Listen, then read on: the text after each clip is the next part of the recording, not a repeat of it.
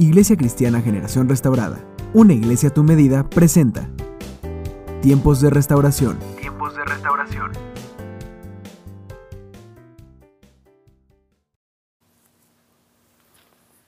Hola, bienvenidos al podcast de una iglesia resiliente.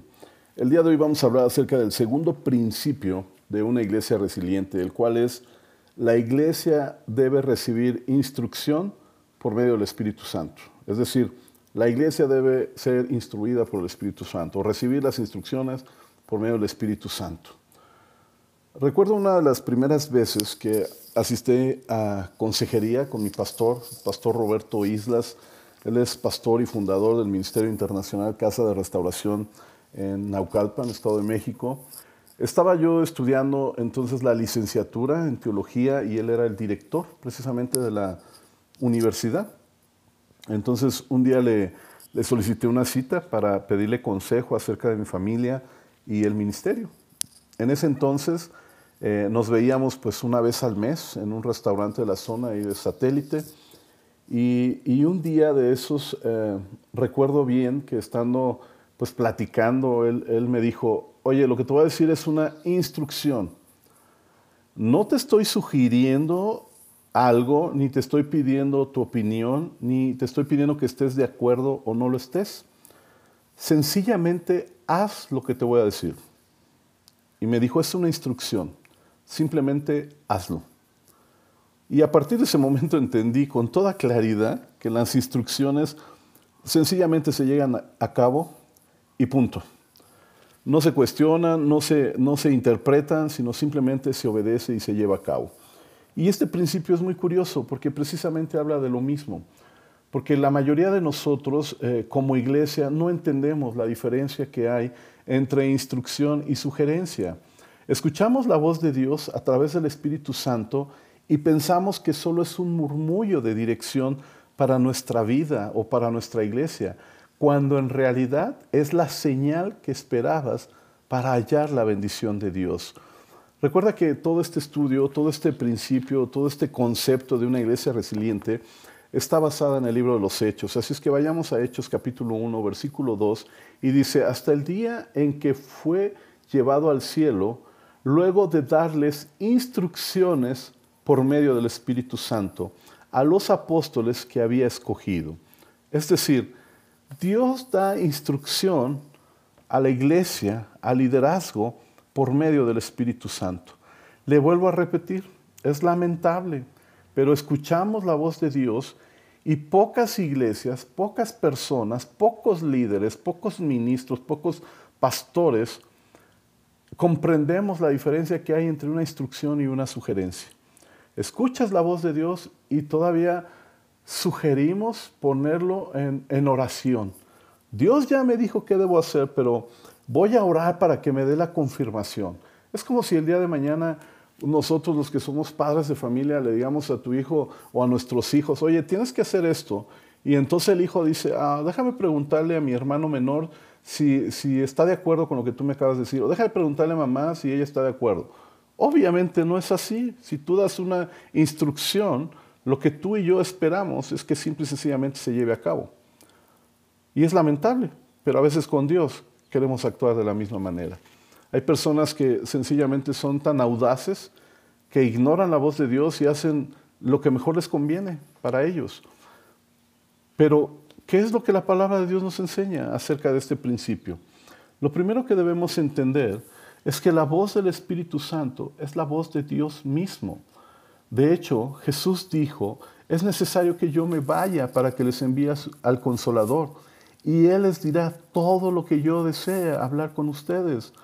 Es, increíble, pero fue algo que Dios mismo estableció cuando Él subió al cielo. Dios dijo, yo te voy a hablar a través del Espíritu Santo, te voy a decir lo que quiero que hagas, te voy a dar la instrucción a través del Espíritu Santo. Y hoy escuchamos la voz de Dios a través del Espíritu Santo y queremos confirmarlo, queremos orar para que Dios nos confirme si realmente es real o no es real. Hay ejemplos en la Biblia, por ejemplo en Isaías 63, verso 14, dice, el Espíritu del Señor les dio descanso, como a ganado que pasta en la llanura.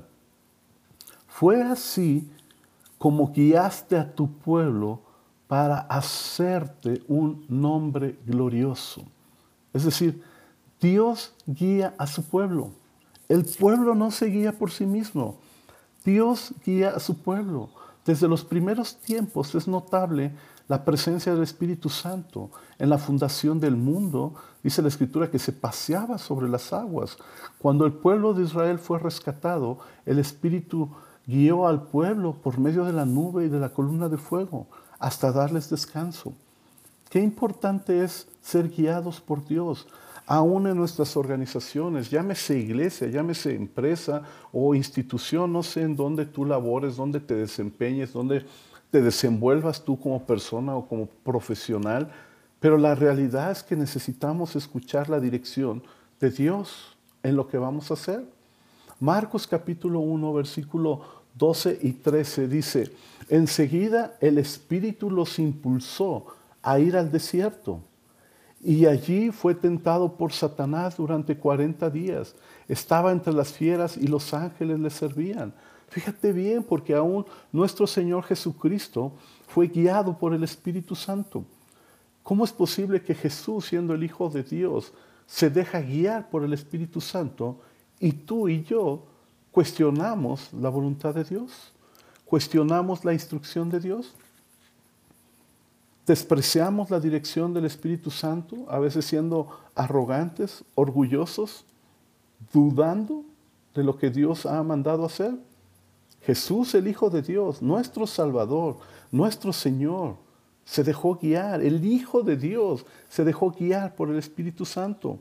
Marcos capítulo 13, verso 11 dice, y cuando los arresten y los sometan a juicio, no se preocupen de antemano por lo que van a decir, solo declaren lo que se les dé a decir en ese momento, porque no serán ustedes los que hablen, sino el Espíritu Santo. Fíjate qué interesante, porque a veces cuando estamos en una situación de crisis, en una junta, tenemos que entrar a decir algo, tenemos que intervenir en algún asunto importante y regularmente estamos diciendo, ay, ¿qué le voy a decir? Voy a prepararme bien en lo que tengo que decir.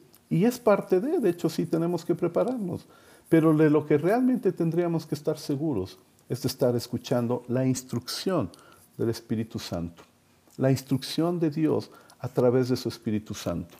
Hechos 16.6 habla acerca de una historia donde Pablo eh, quería ir a un lugar, quería pasar a un lugar, pero de alguna forma no se le permitía.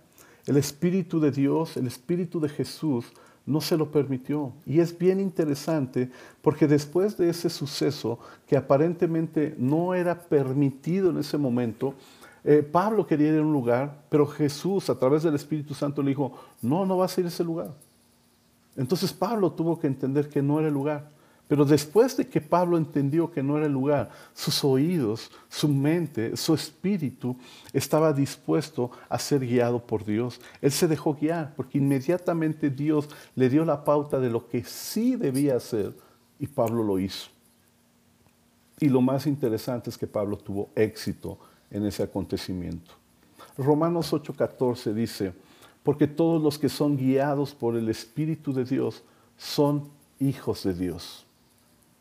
Sin duda alguna, el que es hijo respeta y sigue la dirección de su padre. El que es hijo honra a su padre.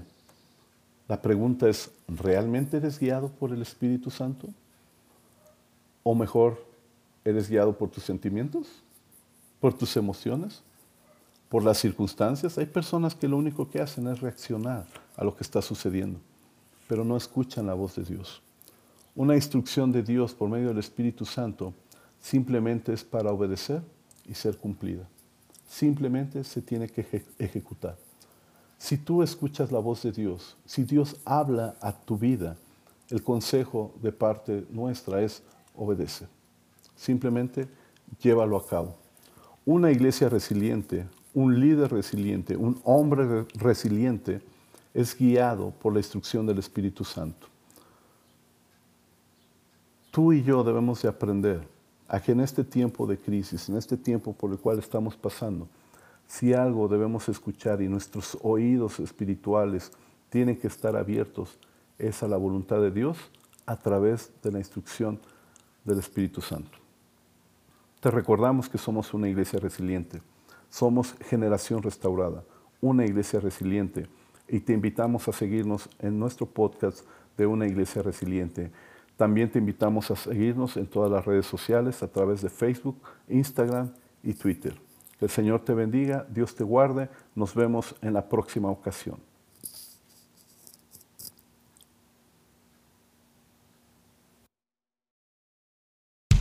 Restaurando tu vida, restaurando tu relación con Dios, transformando tu corazón para desarrollar una nueva visión, estableciendo los principios para levantar una generación que cumple sus propósitos en Dios, generación restaurada.